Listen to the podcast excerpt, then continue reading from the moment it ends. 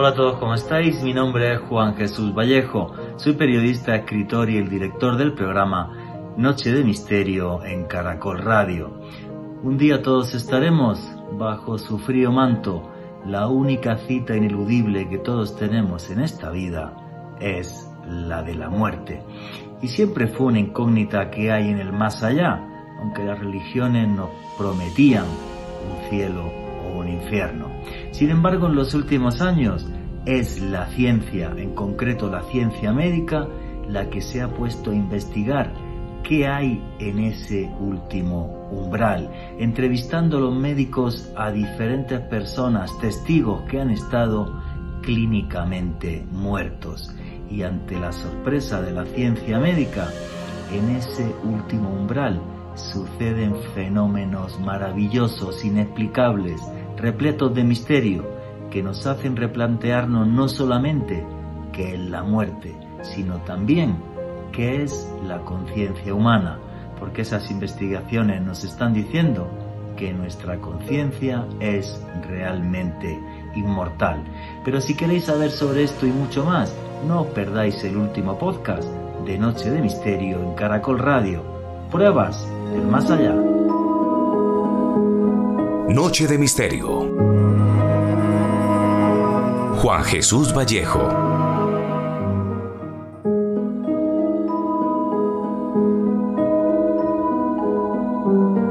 No creo en la muerte. Me imagino ese instante, ese momento, como un plácido sueño. Como una especie de sueño donde lo onírico toma una especial importancia. Donde soy capaz de ver otros mundos. Donde soy capaz de ser consciente de que realmente estamos en un multiverso me imagino un sueño fantástico donde poder viajar al futuro y al pasado. Y en todas esas circunstancias, futuro, pasado, multiverso, seguir siendo en esencia yo mismo. Creo que es igual cuando hablamos, por ejemplo, del tema de la reencarnación. Somos el mismo con diferentes caras en distintos tiempos. También lo he dicho esto muchas veces, no solamente no creo en la muerte, siempre he defendido que la muerte es lo más democrático que existe. Da igual, altos, bajos, feos, gordos, ricos, pobres. Un día su frío manto nos cobijará. ¿Y por qué les digo esto de que no le tengo miedo a la muerte? Pues no le tengo miedo a la muerte porque simple y sencillamente no creo en ella. Creo que la muerte es un paso más en la vida. Diferentes ritos iniciáticos que hay en infinidad de culturas del mundo se basan en esto. Morir para renacer de nuevo. Y lo podemos hacer dentro de esta vida. Dentro de poco lo haré haciendo el camino de Santiago y en octubre de este año yendo a peregrinar y a caminar a las orillas del río Nilo en Egipto. Igual que se hace de forma simbólica en infinidad de culturas, creo que nuestra muerte es una especie de pantomima, es una especie de teatrillo en la que separa nuestro corazón y nuestros pulmones, pero arranca un nuevo camino dentro de eso que llamamos eternidad. En ese momento espero ver a mis seres queridos, a mi familia, que hace muchos años no está conmigo. Y en ese momento quizás entenderé cosas que ahora mismo me son vedadas, como ¿Por qué Dios es tan caprichoso? ¿Por qué no defiende, por ejemplo, a los débiles o por qué no hace que podamos vivir todos en igualdad de condiciones en este mundo? Cosas que a día de hoy no comprendo y a veces me molestan, estoy convencido de que las comprenderé a la hora de mi muerte. ¿Es necesario o creen que es justo tener miedo de algo que sí o sí va a suceder? Lo que más me fascina de todo esto, y nuestra invitada especial de esta noche nos va a contar, no solo casos de personas que han estado clínicamente muertas y cuentan cosas que les van a fascinar, sino cómo la ciencia ya a día de hoy toma la muerte realmente como un paso más en la vida. Buenas noches, noctámbulos. Mi nombre es Juan Jesús Vallejo. Lo que queráis seguirme en redes sociales, mi Twitter es arroba Juan G. Vallejo, Juan J. E. Vallejo. En Instagram y en Facebook, Juan Jesús Vallejo. Y esto es Noche de Misterio. Y aquí lo que hacemos es periodismo de misterio. Nosotros os ponemos los hechos encima de la mesa y vosotros decidís qué hay detrás y qué no. Hoy vamos a hablar de un libro fabuloso, La prueba, donde su autor Amado Martínez, que está aquí, nos va a hablar sobre pruebas del más allá. A toda la gente que os gusta el periodismo de misterio, pues recordaros que tenéis un canal de YouTube que se llama Oculto tras la sombra. Repito, el canal de YouTube se llama Oculto tras la sombra. Tenéis podcast todos los jueves y vídeos todos los lunes, todas las semanas. Bueno, hace la semana pasada comenté aquí en el programa, eh, muchos creo que lo habéis escuchado en el podcast, porque este programa creo que me oye mucha más gente ya en podcast que en directo, que voy a hacer un viaje de autor a Egipto. Vale, voy a hacer el viaje de autor. Es que me habéis escrito muchísimos.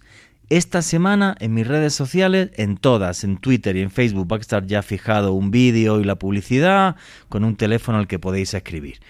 Eh, vale, repito, viaje de autor que se va a hacer en octubre a Egipto, 10 días, 9 noches, que lo ha diseñado un servidor y este servidor va a ser el guía, un país que conozco como la palma de mi mano. Me lo he recorrido 11 veces y publiqué tres libros sobre Egipto. Bueno, repito, esta semana juraría que el martes va a estar ya eh, la publicidad para todos aquellos que queráis contactar. Mucha gente me ha escrito eh, molestándose porque mm, sabéis que me voy a hacer un camino, un viaje al camino de Santiago. Y la gente, bueno, pues algunos me escribieron, oye, que estoy en Estados Unidos, en concreto un señor, y ni siquiera me respondieron, lamentándolo mucho, pero es que el viaje al Camino de Santiago se agotó en dos semanas no quedaron más plazas. Entonces, eh, bueno, pues no sé si con este de Egipto pasará igual, pero ya os digo que os deis un poquito de prisa. Eso sí, no tengáis prisa para moriros, que es de lo que va el programa de esta noche. ¿Vale? Básicamente sobre ¿hay vida después de la vida? Yo estoy convencido total y absolutamente de que sí, de que sí, que hay vida después de la vida y todo lo que he investigado, lo que he hecho en medio de selvas, al lado de grandes ruinas arqueológicas, hablando con chamanes, con arqueólogos, con historiadores y gente que me ha contado historias fascinantes que estoy convencido de que son ciertos, todo eso hace que no crea en la muerte. Alejandro Bernal, amigo compañero, ¿tú crees en la muerte? Eh, Juan Jesús, un saludo para usted, para nuestra invitada de excepción de esta noche, Mado Martínez, y desde luego un saludo para todos los oyentes de Caracol Radio que están en este momento conectados con la señal de la emisora en directo. También un abrazo muy especial para todas las personas que nos escuchan en diferido a través del podcast que estamos publicando todas las semanas a través del canal de YouTube de Caracol Radio. Respondiendo su pregunta, Juan G, yo cada vez que investigo este tipo de temas, de experiencias relacionadas con estas investigaciones relacionadas con las ECM, las experiencias cercanas a la muerte, cada vez me convenzo más que nuestro espíritu, que nuestra esencia es infinita, Juan G.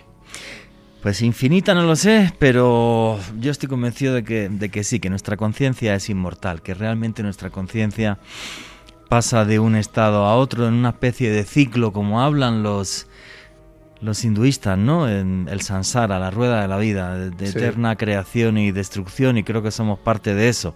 O sea, llegamos a un momento de destrucción y luego otra vez de creación. Eso sí, no sé si en este mundo, en otra galaxia, de otra forma, de otra manera, en el pasado, en el futuro, porque ahora que está tan de moda esto de lo cuántico, ya nos dicen que básicamente todo es posible. Pero la persona que sabe mucho más de esto, que nosotros, que ha escrito un libro que se llama La prueba de Panamericana Editorial, es la señorita Mado Martínez, que es como si fuera mi hermana, que de repente se nos vino aquí a Bogotá, se nos está estableciendo aquí en Colombia. Señores de Migración Colombia, enróllense, no se pasen.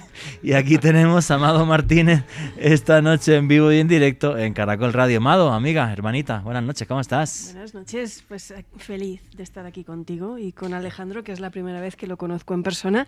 Nunca habíamos podido coincidir en... en, Ay, ¿no conocís en que persona? va, que va. Noche mágica hoy. No lo sabía. Te has No, perdido- iros de fiesta luego. Yo, Claro, te has perdido algo. Te lo estaba diciendo, vámonos a que estamos en Chapinero, hombre. Vámonos, vámonos. Y, y de verdad, pues yo no sé si, si existe la muerte o no existe, si hay un más allá o no hay un más allá, pero si hay un más allá, me encantaría volver a encontrarme contigo allí, Juan.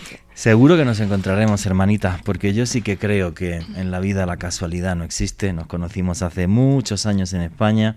Fuiste incluso eh, mi, mi editora en, España. Gracias a ti se publicó el libro Expedición a los Mundos Perdidos, que también se publicó aquí en, aquí en Colombia. Y, nada, no te imaginas lo feliz que estoy de que estés aquí en Colombia. Y seguro que te vas a quedar aquí haciendo tus labores académicas y mil historias.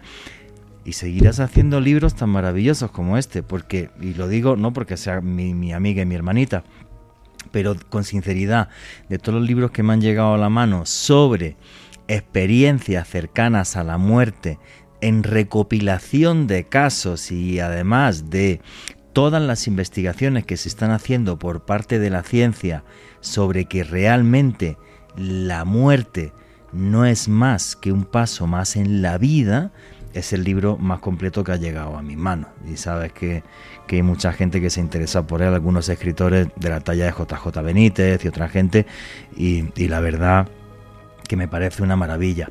Y la primera pregunta, Amado, es obvio, eh, obligada. ¿Por qué este libro? Porque mira que yo te había entrevistado mil veces de cosas cuando tú estabas en España y yo aquí en Colombia en otras etapas radiales, pero ni siquiera sabía que estabas haciendo este libro. Yo cuando lo vi me quedé loco. No, eh, lo que pasa es que este libro ha costado mucho que llegase a, Colombia. Han sido años de...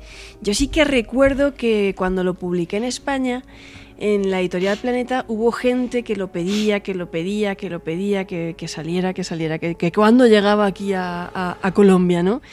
Y ha sido un libro muy deseado aquí, porque, bueno, pues eh, fue, fue un pelotazo en España y, y tenía muchas ganas de compartirlo con el público colombiano, entre otras cosas, porque ahí hay casos colombianos también. No solo hay Sí, casos, claro. hay casos de todo el mundo, ¿no? Pero también hay casos y muy importantes y muy relevantes recogidos aquí en, en Colombia. ¿Y por qué? ¿Por qué este libro? ¿Por qué este libro?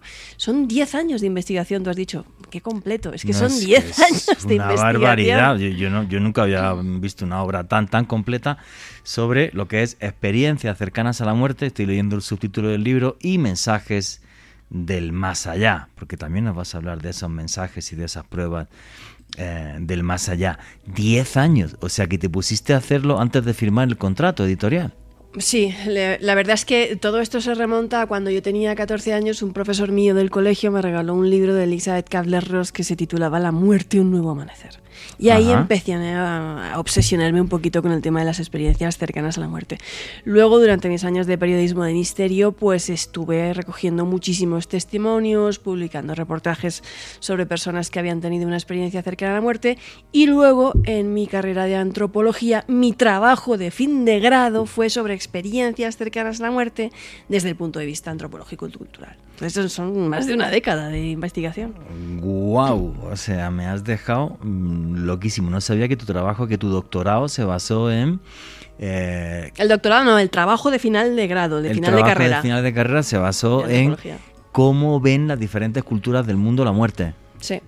Wow, me, Sí. me parece. un- es un- otro día hacemos un programa solo de eso. Solo de eso, Solo porque es eso un tema que nunca nadie toca. No, no, efectivamente, cómo se ven las diferentes culturas del mundo. Bueno, yo siempre dije que, que yo quería, yo, si me lo, lo, permití, yo me gustaría ser vikingo y cuando me muera quiero ir al Valhalla a tomarme buenas jarras de cerveza, a fornicar como los dioses, a comer buena carne asada y demás. Sí, a mí esto de, a mí esto de lo, todo esto de lo prosaico, las maripositas y los Él será Ragnarok y, yo viento salvaje. Sí, efectivamente. y en el Ragnarok nos veremos, efectivamente, cuando los gigantes de hielo ataquen ataquen la tierra, yo estaría ahí con mi espada. Pues así sería una experiencia cercana a la muerte vikinga en el Valhalla.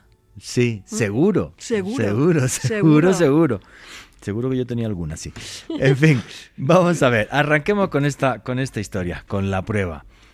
El primero que pone un punto y aparte en todo esto es un señor que se llamaba, se llamaba, no, se llama Raymond Moody, que es un señor, que es un psiquiatra, que es norteamericano, y de repente este señor, hace ya varias décadas, escribe un libro que se llama Vida después de la vida, y es el primero, y corrígeme si me equivoco, es el primero, me dice que me equivoco, pues genial, ahora me dan más datos, pero es el primero, digamos, que, bueno, o, para la gran opinión pública, es el primero que se da cuenta que este señor lo que hace es que entrevista a personas que han estado clínicamente muertas y se da cuenta que hay una serie de paralelismos en los casos. Sensación de ingravidez, ver pasar delante de ti tu vida como en pocos segundos, de repente poder ver a seres queridos que ya fallecieron, ver la escena en la que está tu cadáver perfectamente y recordar elementos como que aparece una señora y está ahí cerca que luego se corrobore que es cierto y al final ese famoso túnel con una luz y un ser que te dice no es tu momento, ya será otro día el que llegues hasta acá. Raymond Moody es el, digamos, el súper conocido y su libro fue un bestseller mundial, pero ¿hubo antes alguien que Raymond Moody? Bueno, es que hay que rescatar un poquito y darle el sitio que se merece a la doctora Elizabeth Carles Ross, porque realmente la doctora Buitre, que así es como la llamaban sus compañeros para reírse de ella, porque fue la que definió las etapas de las fases del duelo, que siguen vigentes hoy en día, las definió Elizabeth Carles Ross, y también estaba tan obsesionada como Raymond Moody con este tema y fue la que hizo toda una serie también de estudios, de investigaciones. Sin embargo, Raymond Moody es el que de forma masiva llegó al gran público con ese libro de, Vida después de la vida y el que popularizó el tema de las experiencias cercanas a, la muerte, otro gran investigador. Los dos están ahí a, a la par, ahí, ahí. Y, lo cierto es que ellos en aquella primera, en aquellas décadas, en aquellas primeras etapas de las experiencias cercanas a la muerte, claro, eh, ellos se quedan muy alucinados porque lo que se dan cuenta es que hay multitud de personas multitud de personas que dicen lo que tú has dicho, ¿no? Que eh, tienen una muerte clínica, normalmente de paro cardíaco, es lo que se está investigando hoy en, para definirlo un poco mejor, y, eh, que regresan a la vida contando una narrativa que eh, a rasgos generales tiene esos puntos en común o es la más conocida. Es decir, pues yo, yo estuve en un lugar en el que vi a mis seres fallecidos o a una serie de, serie de seres guías que me dijeron que no había llegado mi momento y que tenía que regresar, me vi fuera del cuerpo o vi lo que los doctores estaban haciendo, o oía lo que los enfermeros decían, a pesar de tener los ojos vendados, o cosas así, ¿no? Esa es la narrativa más tópica, más típica y más habitual. Entonces ellos, claro, se les vuela la cabeza y dicen, oiga, señores, esto tiene que ser la prueba de que existe un más allá y de que la conciencia existe independientemente del, cerebro, ese eterno debate cerebro versus conciencia. Y, es un poco como empieza un poco a, popularizarse a nivel de masas el fenómeno de las experiencias cercanas a la muerte, que como veremos esta noche, admite muchos matices más allá de esa historia típica tópica. Bueno, Raymond Moody es el que arranca con esto, eh, básicamente, y desde hace unos años para acá, ha habido como una especie de boom. O sea, ha habido como un boom eh, gracias a personajes como Sam Parnia, que es un médico norteamericano que se puso a investigar también eh, las ECMs. Hay otro médico holandés, Pim, Van Lommel, que este llegó a publicar un artículo en la revista Lancet, que es una de las revistas científicas más prestigiosas eh, eh, del mundo. Hay otro neurocirujano que tuvo una experiencia, el personal, que le hizo escribir un libro que se llama La prueba del cielo, que es Iben Alexander. Y esto de repente como que, que, ahora mismo como que está súper en boga, o sea, como que ya hay médicos que no tienen miedo a decir, estoy investigando esto, si usted me llama loco, pues que me llame loco. Pero ¿por qué lo vamos a llamar loco? ¿Y por qué van a tener miedo de decir que están investigando esto? Es que es un fenómeno real. O sea, independientemente de que exista o no exista un más allá, eh, eh, o entremos o no entremos en el, en el debate cerebro versus conciencia, eh, es un fenómeno real, es decir, las personas tienen esa experiencia y aunque sea un estado alterado de conciencia, es algo que tiene sumo interés para los neurocientíficos, empezando por dónde ponemos el límite de la muerte clínica. Ah, sí, claro. Claro, entonces, ¿cómo no lo van a estudiar desde el punto de vista del ámbito clínico y neurocientífico? ¿Cómo no van a querer saber si realmente hay actividad o no hay actividad en el cerebro? Y otra cosa que antes no teníamos, tenemos instrumental y tecnología que antes no teníamos para ver si realmente hay actividad o no hay actividad cerebral. Y aún así, no es tan fácil, es mucho más fácil hacerlo en ratoncillos que en seres humanos, sencillamente porque no le podemos provocar la muerte a una persona. No, no está bien. No es ético, ¿vale? Va contra el juramento hipocrático para investigar ese tipo de fenómenos. Normalmente, y esto va a sonar a método muy casero, Samparnia, Pim Van Lommel lo que hacían o lo que podían hacer para, investigar este fenómeno era eh, muy rudimentario, pero es que era así. Era ir a las unidades de reanimación, de paro cardíaco, ¿vale? De reanimación y, bueno, eh, uno de los eh, eh, experimentos más básicos y más antiguos que se intentó hacer por primera vez es poner una serie de cartelitos en lugares altos de la habitación, ¿no? Para ver si la persona, cuando regresaba a la vida, por casualidad, había tenido una experiencia cercana a la muerte y por casualidad había salido de su cuerpo, que no en todas las experiencias cercanas a la muerte se da, y aún más por casualidad, había visto ese letrero. El dibujito.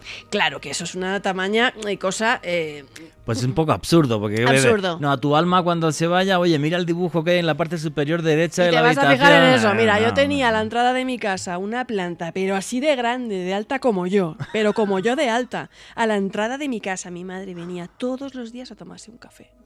Y a los tres meses me dice, nena, ¿que has puesto aquí una planta? O sea, no la había visto.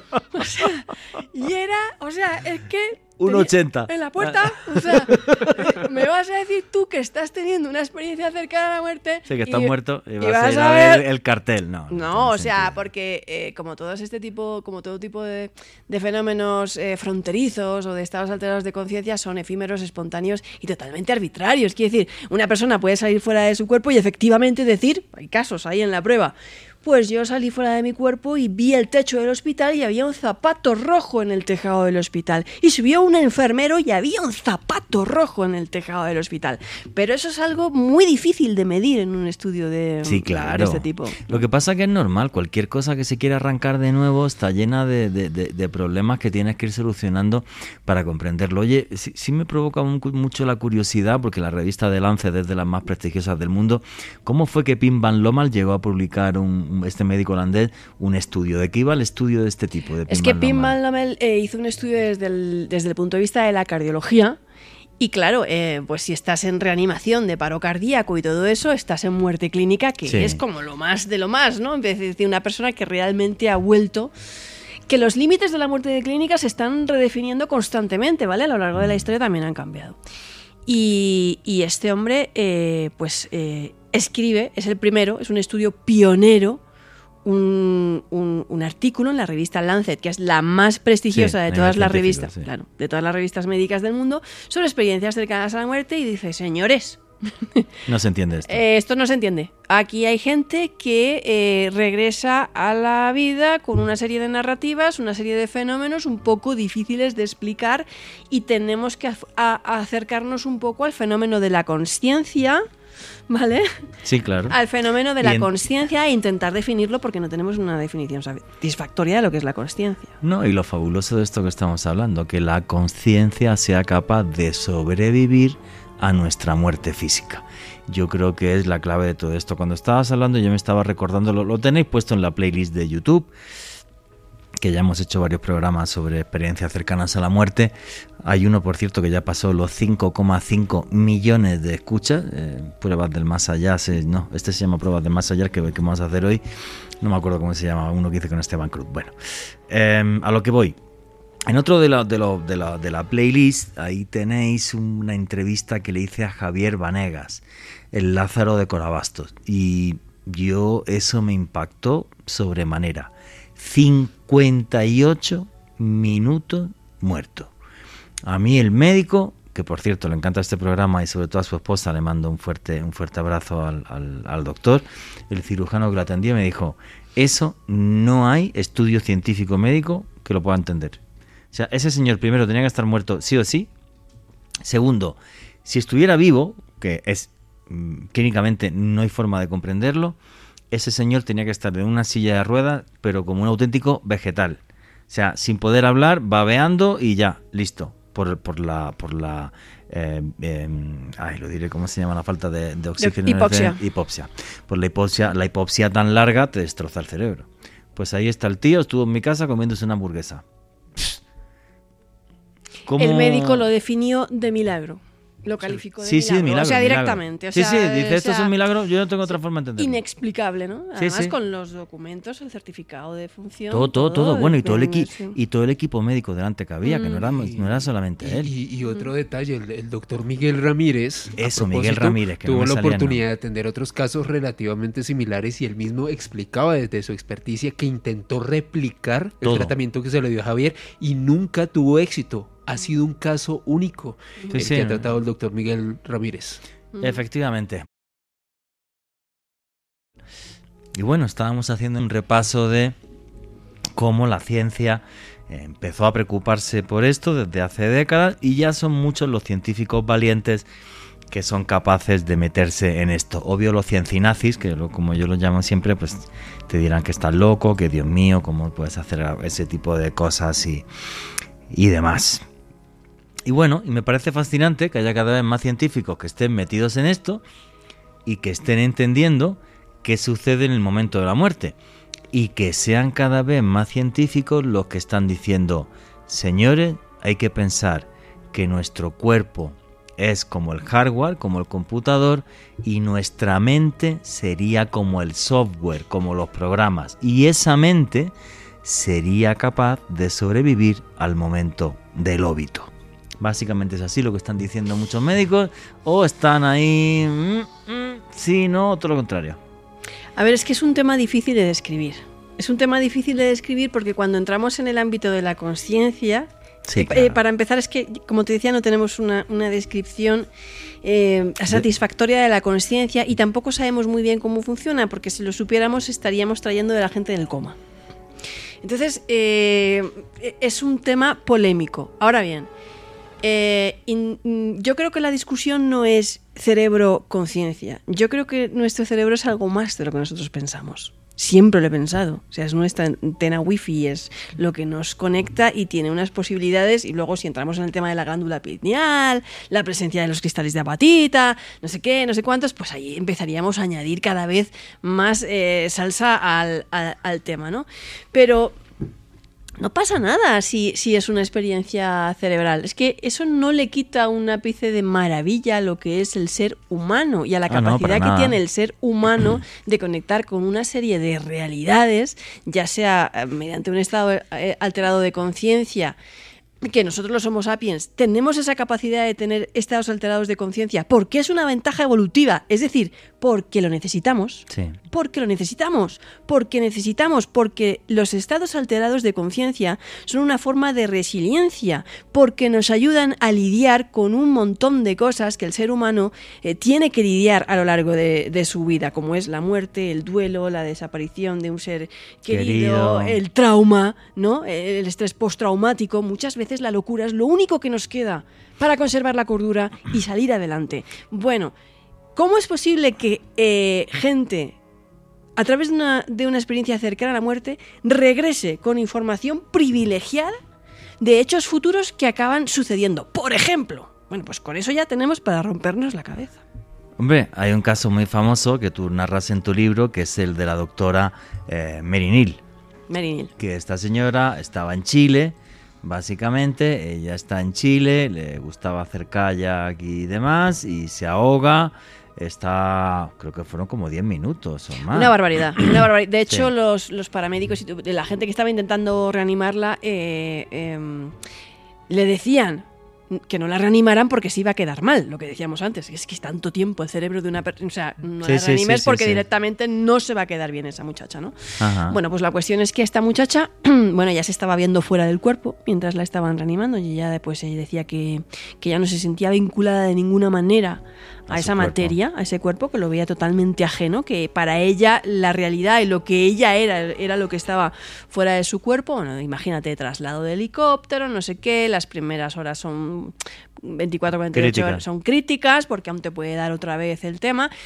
Y eh, ella tiene eh, una serie de encuentros con unos seres que ella define como angelicales. Es una persona profundamente católica, cristiana. médico, además. Y médico, Y como, médico. médico, como mucha gente en Estados Unidos.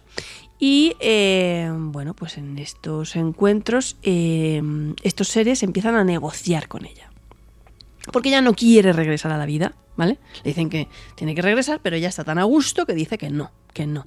Entonces empiezan a negociar y tal, y le dicen, mira, es que tú tienes que volver a la vida, porque tú tienes que ser un apoyo muy grande para tu familia y tu marido el día que tu hijo Willy muera a la edad de 18 años.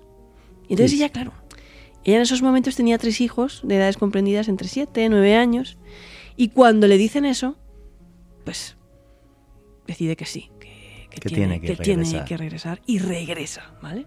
Imagínate lo que es para una madre vivir con esa espada de Damocles pendiendo sobre tu cabeza toda la vida y una persona absolutamente convencida de que eso que le han dicho es verdad. Es decir, no lo puso en duda en ningún momento. Imagínate qué vibrante, qué real es para la persona que tiene una experiencia cercana a la muerte esa experiencia.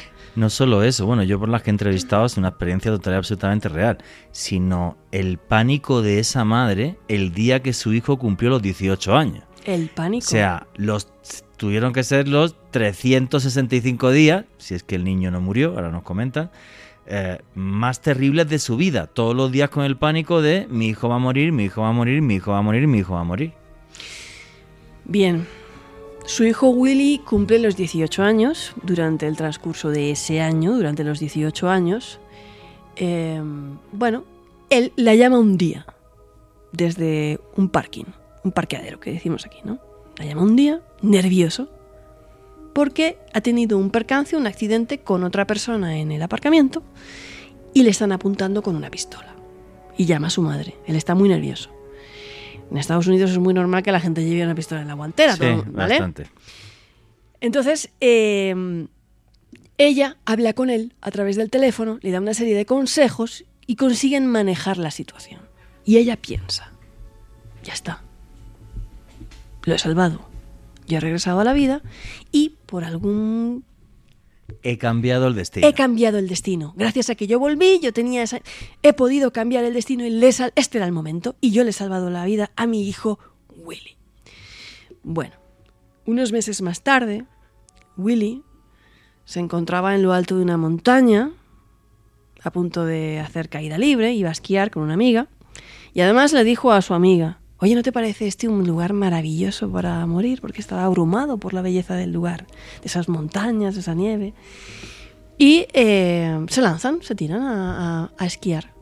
Y Willy muere De accidente de esquí, de accidente de esquí esquiando. esquiando. Y es a partir de ese momento cuando pues su madre pues empieza un poco el proceso de asimilar que realmente pues sí se había cumplido esa profecía. Ella, ella llegó a creer que no, que ya se había salvado y que de hecho Willy eh, había llegado a cumplir los 19 ya, ¿sabes? Y ella se había quedado tranquila. Pero nada, a los, a los pocos meses de este, de este incidente, él, él murió y le costó mucho sacar todo eso fuera. A mí me costó varios meses que me contestara esa entrevista porque ya no tenía ganas de seguir ahondando en ese... No quería hablarlo más. Claro, es normal. es un caso muy famoso a nivel mundial, además, muy, muy conocido. Claro, ya no tenía ganas de seguir hablando de este tema, pero como el caso de Mary Senil, no, de es, casos. o es de- brutal, pero, pero fíjate, esto, este caso no solamente nos plantea el tema, el hecho de, bueno, pues que hay gente que ha estado clínicamente muerto y regresa, sino que nos plantea el tema de, ¿existen los ángeles? ¿Hay seres divinos pegados a la luz, a la divinidad, que están en otro plano pero se nos pueden manifestar y decirnos cosas del futuro? Y si nos dicen cosas del futuro, el futuro está escrito y ni siquiera somos libres. Eso del libre albedrío eh, terminó y, o sea, a mí es un caso que me fascina por eso. Porque nos plantea todo esto. Yo sí que creo que somos libres, ¿eh? lo digo así de claro. Yo sí que creo que somos libres. Pero, tal y como dicen los árabes con una cosa que llaman el mektub, lo que está escrito, en la vida todos tenemos que pasar ciertas cosas. Yo eso sí lo creo. Que tenemos el libre albedrío, pero que todos tenemos que pasar ciertas cosas que cada uno, para cada uno, están escritas. Pero claro, es, un caso que nos plantea todo esto de sopetón. O sea, ya no es solamente una FM y tal, sino nos plantea, oye, existen seres divinos, existen los ángeles, yo sí lo creo. Yo sí creo que existen ángeles y demonios. Yo creo en las luces y en las sombras. Creo en ambas cosas. Y que las luces y las sombras llevan miles, no, millones de años en guerra y esta tierra no es más que parte de ese campo de batalla. Yo sí lo creo. Que me digan que estoy loco me importa un recarajo, pero yo sí lo creo. Yo sí que y un día podríamos hacer un programa sí. sobre eso, sobre ángeles sí. y demonios y apariciones de ángeles y apariciones de, de demonios. El otro día hicimos un programa sobre el Islam, por ejemplo, que por cierto está yendo bastante bien en la playlist de YouTube y y hablamos de esto, de ángeles y demonios y la aparición en toda la cultura del mundo. Y... Hombre, la experiencia cercana a la muerte, independientemente de, de, de, ese envoltorio externo, de esos puntos en común que pueden darse todos juntos o pueden no darse, ¿no? que es la visión del túnel, la revisión de hechos sí. pasados de la vida, salir mm. fuera del cuerpo, sensación de inefabilidad, eh, todo este tipo de cosas, eh, tiene una narrativa cultural. ¿vale? Entonces las personas que han sido socializadas o cuyos patrones y creencias y condicionamientos eh, tienen que ver con un mundo judío-cristiano o de ángeles, independientemente de que tú creas o no creas, ¿vale? Seas ateo o no, pues es muy probable que vayas a tener encuentros y tengas una narrativa a la vuelta que tenga que ver con ángeles. En la actualidad, las narrativas de experiencias cercanas a la muerte eh, que más me estoy encontrando tienen que ver con extraterrestres. Bueno, ya no hay eso, ángeles, ¿vale? Eso... Y en la antigüedad grecolatina iban a, a Hades. Son muy curiosas, hay casos documentados. Y un maya chorti va al traspatio de la gloria y los mapuches se encuentran ale alemanes con libros, que también tiene que ver con el tema del periodo colonial y cosas así, ¿no? Pero... Pero... Eh, pero, es, pero oye, fíjate esto lo importante porque en tu libro hay un capítulo, por ejemplo, que le dedicas a eso. A mí me fascina. Además, Alejandro Bernal nos va a contar ahora algunos casos y cuando quieras opina y, y comenta. Personas que dicen que han estado clínicamente muertas, que dicen, no, perdón, de personas que han estado clínicamente muertas y lo que ven es el típico gris, cabezón, de ojos grandes. Eh, bueno, es que yo siempre he pensado que esos seres son seres interdimensionales. Y si se mueven de una dimensión a otra y tal, pues a lo mejor te los puedes encontrar por ahí. Yo llevo toda la vida persiguiéndolos, pero a mí no me, no me extrañaría verlos el día que me muera y decirme, pues ya por fin os veo, hombre, contarme algo, que llevo toda la vida detrás vuestra. Entonces, eh, no le quita credibilidad al fenómeno para nada. No, no, si ni yo, al fenómeno no, no, OVNI ni al ver, fenómeno de la no, claro, a ver, eh, la neurociencia puede describir y, y, explicar una experiencia cercana a la muerte hasta cierto punto, ¿vale? Hasta cierto punto. La antropología puede describir y explicar un, altera, un estado alterado de conciencia hasta cierto punto y, los sistemas de creencias, que es mi especialidad, antropología y la religión, dicen, y esto tiene que ver mucho con el, el efecto placebo, que el estado místico El estado alterado de conciencia tiene mucho que ver con cómo tú crees que tienes que, que vas a vivir ese estado alterado de conciencia, ¿no? O con lo que tú llevas dentro un poco y lo que crees que te vas a encontrar. Hasta cierto punto la antropología puede explicar muchas cosas, pero llega un momento que la antropología, ni la neurociencia, ni nada puede explicar eso de lo que estábamos hablando. ¿Cómo puñetas una persona recibe esa información? que Mira, por ejemplo. Ah, sí, el caso de Mary Neal, sí. Eso eh, eh, un agricultor al lado de mi pueblo se envenena sulfatando la viña. Eh, igual, le llega a los órganos, falló. Bueno, le dicen que no, que no, que no, que se, que se va a quedar mal, que tal, que cual. El hombre regresa a la vida y le dice a su mujer, yo los entrevisté a los dos, a la mujer y a él. Eh, nena, yo creo que he estado con San Pedro. Claro, el hombre, pues, ¿qué va a decir? Se ve, vaya a un sitio y ve a un tío en una puerta y ¿qué piensa? Pues que es San, Pedro, ¿no? Y dice que nada, que él estaba allí y que San Pedro le estaba diciendo para que veas que no todas son iguales. Pero bueno, lo interesante es después, ¿vale? Que San Pedro le dice, quédate aquí, hombre, que se está muy bien. Y dice, no, no, que yo tengo muchas cosas que hacer aún, estoy muy aburrido, me voy. Y se va, ¿vale? O sea, para que veas que no siempre hay uno que se quiere quedar. Este se quería ir. Vale, la pesadilla empieza después. Pero no por el tema del fallo multiorgánico, no sé qué, no sé cuánto. La pesadilla empieza después porque este hombre se iba a las fiestas de su pueblo con su mujer, iba, estaban en una verbena, y de repente, pues él le decía a su mujer: Oye, pero ese que hay ahí, pero este no se había muerto de un accidente con el coche así, no sé qué, no sé cuánto, no sé qué, por cierto, tal, no sé qué. Y claro, la mujer le decía: ¿tú estás tonto o qué? O sea, no, no, no era eso. O sea, ¿tú estás tonto o qué? Le decía. Y claro, a los meses ese se moría como él había dicho. ¿Vale? o el futuro. No, era mucho peor. Para él el futuro ya había pasado. Por ejemplo, él iba por una carretera con su camionico y de repente decía, ¿y la rotonda que había aquí? Y luego iban y la hacían. Wow. ¿Vale? O sea, para él el futuro ya había tenido lugar. Es decir, él venía con el reloj adelantado, ya no es que predijera. Es que para él eso ya había pasado. Para él se había muerto ya el vecino, para él habían hecho una rotonda, para él tal, y había estado como en otro mundo en el futuro. Claro, entonces él se comió mucho la cabeza con este tema, porque no era un tema agradable como él decía. Cosas que tú dices en una cosa que oyen otros, que son cosas de mal agüero, o sea, pues primero que te miran raro, o sea, y segundo que yo eh, o sea, es un hombre de campo, o sea, es que es sencillamente... Sí, un agricultor, un señor que un no agricultor, o sea, sencillamente no podía con eso, o sea, era una cosa que a él le, deprimía pensarlo, le provocaba muchísima ansiedad. Entonces, pues él decía, pues no, yo lo único que hacía era pues intentar centrarme en el trabajo, trabajar, trabajar y trabajar, mi mujer y, mis hijos... Intentar olvidarme de eso. intentar olvidarme de eso y no pensarlo, ¿vale? Wow, pero... Es que, es que Juan, que sobre lo que dice Mado, y de hecho de acuerdo a la investigación y al dossier que voy a exponer más adelante, hay muchos expertos que hablan, que manifiestan eh, que con base en los testimonios de estas personas que han vivido estas experiencias cercanas a la muerte, pareciera que ese más allá o esa luz fuera capaz de adaptarse al sustrato cultural de cada persona y representar una visión o una experiencia basada precisamente en, digamos, ese contexto en el cual, pues, este individuo, la persona que experimenta esas, experiencias cercanas a la muerte, ha vivido. Por eso me llamaba mucho la atención lo que decía Amado de este señor, este hombre de campo que se encontró a San Pedro, al menos así lo interpretó esta, esta persona en esta experiencia tan, tan particular.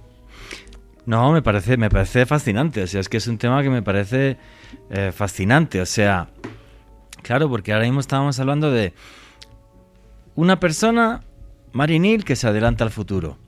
Pero es que este señor, que yo me estuve viendo en el libro, que no le llamas prefecto o algo así, porque no le perfecto, perfecto porque, efectivamente, eh, no, pues imagínate. O sea, este que todo el mundo empieza a verte como si estás loco, pero es que en el fondo y esto, y, esto a lo mejor os puede parecer muy surrealista, pero es que en el fenómeno ovni pasa igual. Hay gente que ha tenido avistamientos ovni, entonces de repente, pues el famoso caso este del, del señor en, en, La Pampa, en Argentina, hombre, que han hecho un documental ahora que se llama Testigo de otro mundo. Búscalo ahí en Google, cómo se llama este caso. Y este tipo igual, de, después de esa experiencia ovni y tal, pues de repente pues tenía un sueño y el sueño siempre se le cumplía y cosas así. Es como si hubiera experiencias que no sé por qué son capaces de traspasar, de traspasar el espacio y el tiempo. Y es curioso, ¿no? Porque tú en uno de los capítulos de, tu libro, lo he mirando, pues tú comentabas también, pues eso, lo del túnel, como si fuera una especie de agujero de gusano o de agujero en el que podemos entrar y, y de repente eh, podemos, bueno, pues, pues ir al pasado, ir al futuro y, no sé, y entender cosas que ahora mismo no podemos comprender. Juanje, al igual esto ni siquiera tiene que ver con un más allá, ni nada. Al igual esto es simplemente eh, física cuántica y bits y datos. O sea, una especie de capacidad que tenemos, si, si, si, tenemos en cuenta que la dimensión del tiempo es bastante polémica, ¿vale? ya por sí de, de, de definir al igual esto es una simple mera cuestión de bits y datos como cuando uno está haciendo una Ouija, ¿vale? Y está entrando en contacto con una serie de información que en realidad es una información como si tú y yo entráramos a Google, ¿vale? Bueno. Y pusiéramos un término de búsqueda, ¿no? Si tú y yo estamos en la cárcel y hemos robado, hemos matado y hemos asesinado, primero, ¿qué es lo que vamos a buscar? ¿Vale? Sí. ¿Qué es lo que vamos a buscar en, esa, en ese tablero Ouija? ¿Qué, ¿Qué, vamos a poner en las búsquedas? Y segundo, los resultados que vamos a encontrar en Google, porque estén escritos en Google, ¿son verdad? No, algunos son ciertos y, otros, son, totalmente mm. falsos. Pero es una información a la que tú accedes. Ese es el problema del mundo del misterio. Es tan, tan complejo de investigar porque que tú un día te des de bruces con algo que es falso no significa que todo sea falso. Simplemente es eso, pues que esa información está ahí y, ya. Entonces, es tremendamente complicado. Yo tengo un editor que preguntó a la Ouija qué exámenes, eh, qué, preguntas iban a salir en el examen de latín con un grupo de amigos de broma y salieron todas esas. Eh, Juan el campesino argentino se llama Juan, Juan Pérez. Juan la Pérez. Persona que vivió esa experiencia. caso de Juan Pérez. Y, es como si luego de haber atravesado este tipo de experiencias, las personas que las han vivido, Juanje, se desbloqueara algo en el, en el hardware, por así decirlo, que vendría siendo nuestra mente, que le permitiera interpretar todo ese tipo de cosas que normalmente alguien no puede. Pero el caso de Juan Pérez, por ejemplo, solo en sueños. No es que Juan Pérez te eche el tarot o Juan Pérez se ponga. No, no, no. Solo cuando sueña. Yo creo firmemente en el poder intuitivo del ser humano y, en la capacidad que, que tiene o que tenemos de, de intuir. Eh, prefiero pensar en esa palabra que me produce menos, menos conflicto, menos conflicto a nivel escéptico, porque tú sabes que yo soy muy escéptica. Creo firmemente en, el poder intuitivo del ser humano y en que probablemente eh, en ciertos estados alterados de conciencia tal vez podamos entrar en un nivel de mente en el que el tiempo y el espacio estén plegados, ¿vale? Y presente, pasado y futuro eh, sean lo mismo, ¿no? Y puedas tener acceso a esa, a esa información, no sé, casos de experiencias cercanas a la muerte, experiencias fuera del cuerpo, de ver eh, la planta que hay al lado de mi casa ya crecida, ¿no? Pero, pero, claro, fíjate lo que estás contando, ¿vale? O sea, básicamente es la, la muerte, o sea, cuando uno está clínicamente muerto, es un estado alterado de conciencia, en ese estado alterado de conciencia ves ángeles, ves demonios, te adelantas al futuro, que es lo que hacían los chamanes cuando llegan a estados alterados de conciencia, bien porque toman sustancias eh, psicoactivas, como aquí por ejemplo es legal tomar ayahuasca, eh, o otras cosas, o sea, es igual, o sea, es como si de repente este tipo de experiencia fuera como una especie de desbloqueo para nuestra mente. Lo que pasa y lo que creo que más que impacta, que, que más nos impacta a nosotros, que hemos entrevistado a gente que ha tenido este tipo de experiencias, es que te das cuenta que muchos de ellos vienen y transforman su vida de cabo a rabo. O sea, por ejemplo, en el caso de, del Lázaro de Corabastos que hablábamos antes, pues este señor dejó de tomar sustancias, como era el bazuco que le estaba muy mal, rehizo su vida y a día de hoy ayuda en su barrio, en Ciudad Bolívar, a gente que salga de esa porquería. Sí, sí. Es que la experiencia cercana a la muerte, según los estudios eh, psiquiátricos y psicológicos, que, no hay muchos, la verdad que no, no abundan, eh, yo pido más estudios sociológicos, más estudios psicológicos, psiquiátricos y antropológicos, tiene un poder de transformación en la persona tan brutal que según los estudios psiquiátricos, ese, ese cambio que produce en la persona tardaríamos un año de psicoterapia en conseguirlo. Un año. Sí, eso es brutal. De psicoterapia en conseguir esos cambios tan radicales en la persona. Quiere decir que la experiencia cercana a la muerte, eh, y esto también hay que recalcarlo, tiene un sentido muy íntimo, poderoso y personal para la persona que la vive. Es únicamente para la persona que la vive. No podemos extrapolar la experiencia cercana a la muerte ni hacer proselitismo religioso ni, ni, ni ni incentivar los delirios mesiánicos de algunas gentes, personas, como por ejemplo el caso de Colton Burpo, ¿no? ese niño de cuatro años que tuvo una experiencia cercana a la muerte, eh, pues en la que afirma que el cielo cristiano es el real y que esa es la religión y que si no sigues a Cristo, pues perecerás en el juicio final, ¿sabes? Eh, pues no hay que meterse en esas historias. ¿Por qué? Porque la experiencia cercana a la muerte es íntima, personal, tiene que ver con nuestros patrones, condicionamientos y sistemas de creencias, pero sobre todo tiene que ver con nuestra psique y tiene un sentido para nosotros.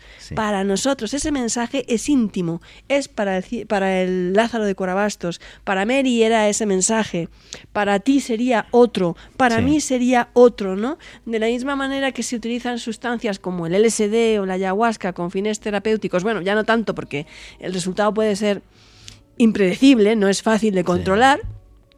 La experiencia cercana a la muerte también puede ser positiva o puede ser negativa. Es decir, puedes tener un viaje muy largo y muy malo y una experiencia infernal, no todas son positivas, paz y amor, ¿vale? Pero en todos los casos produce efectos profundamente transformadores en el sujeto. Y luego vamos a ver ese tipo de efectos transformadores positivos y negativos. ¿Puede nuestra conciencia sobrevivir a la vida? ¿Puede nuestra conciencia bucear en la eternidad? Pues piensen que estoy loco, yo sí que lo creo. Y que un día todos nos veremos en otro sitio, que no es este. Y creo además en el destino, y que no conocemos a la gente porque sí, y no creo en la casualidad, creo en la causalidad. Y en fin, estábamos hablando de eh, personas que han tenido experiencias que han transformado su vida, o sea, personas que han estado clínicamente muertas y esto ha hecho que transformen su vida. Y uno de los casos muy conocidos a nivel mundial y que refleja Amado Martínez en su libro La prueba es el de Anita Morjani, ¿cierto Alejandro Bernal? Tal cual Juanje, me atrevería a decir que una de las experiencias más mentadas, también más polémicas, porque en los últimos años muchos especialistas han intentado controvertirla, pero vamos a analizar esta historia de Anita Morjani, una mujer que nació en marzo de 1959 en Singapur. Bueno, resulta que a esta mujer le diagnosticaron un linfoma de Hodgkin en estado 1A en el año 2002 y, esta mujer rechazó un tratamiento convencional. ¿Por qué razón? Resulta que ella había tenido conocidos y familiares que habían sido tratados por la medicina convencional, también en, enfermedades similares, y estas personas habían fallecido. Entonces Morjani tenía mucha reticencia a recibir un tratamiento convencional por esta razón. Esta mujer vivía y trabajaba en Hong Kong en el año 2002 cuando le diagnosticaron esta, esta patología. Le encontraron pues este linfoma tras, hallarle un bulto en el cuello. Y bueno, pues esta, esta mujer, después de estos tratamientos alternativos, por así decirlo, decidió someterse a tratamientos convencionales contra el cáncer. Sin embargo, pues ya para ese punto la enfermedad había avanzado a un punto bastante, podríamos decir que casi que un punto de no retorno. El linfoma se había extendido por gran parte del cuerpo y de hecho había hecho metástasis. ¿Qué sucedió en este, en este periodo? Ya habían pasado cuatro años después del diagnóstico, ya nos encontrábamos en el año 2006 y bueno, pues esta mujer eh, estuvo en coma durante 30 horas. Y en ese estado de coma, de toda esta cantidad de tiempo, Anita Morjani afirma haber experimentado una experiencia cercana a la muerte, en donde pues ella básicamente hablaba como una especie de espacio etéreo, ah, algo muy relacionado con experiencias muy similares a pues de, de, experiencias cercanas a la muerte, estar en un lugar en el cual no quería regresar, se sentía muy plácidamente y en el cual se encontró, de acuerdo al testimonio de ella, con su padre. Eh, una experiencia muy profunda, su padre había fallecido años atrás para ella fue muy impactante toda esta situación. Y bueno, tras atravesar este, pues este lugar tan etéreo, esta experiencia tan particular, esta mujer regresó. ¿Qué sucedió?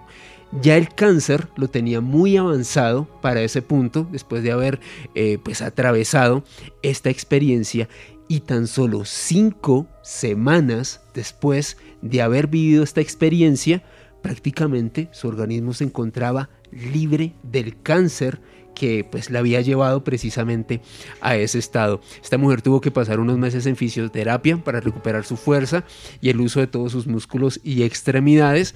Ahora bien, aquí entra un poco la controversia Juan Gemado, el, el hematólogo oncólogo T.K. Chan, quien es un hombre que ha estado estudiando de cerca este caso, así como lo hizo Mado, comenta que en realidad pues esta la fase de la enfermedad en la cual se encontraba Anita Morgiani pues en realidad sí tendría una explicación científica y es que posiblemente esta mujer pudo recobrarse rápidamente porque eh, pues básicamente en su, en su, recuperación se drenaron los pulmones. Este drenaje lo realizaron especialistas médicos cuando la ingresaron, cuando estaba en el estado de coma.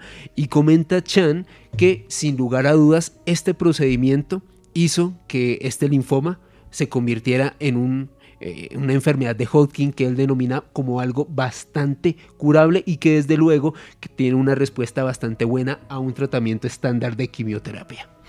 O sea que no está claro o hay cierta polémica en, tanto y en cuanto esto pasó de ser una enfermedad incurable, ya tiene la ECM, la experiencia cercana a la muerte, y regresa y no abre una explicación médica, o eh, si la hay. Pero luego está esta señora es conocida por alguna cosa más o alguna historia o...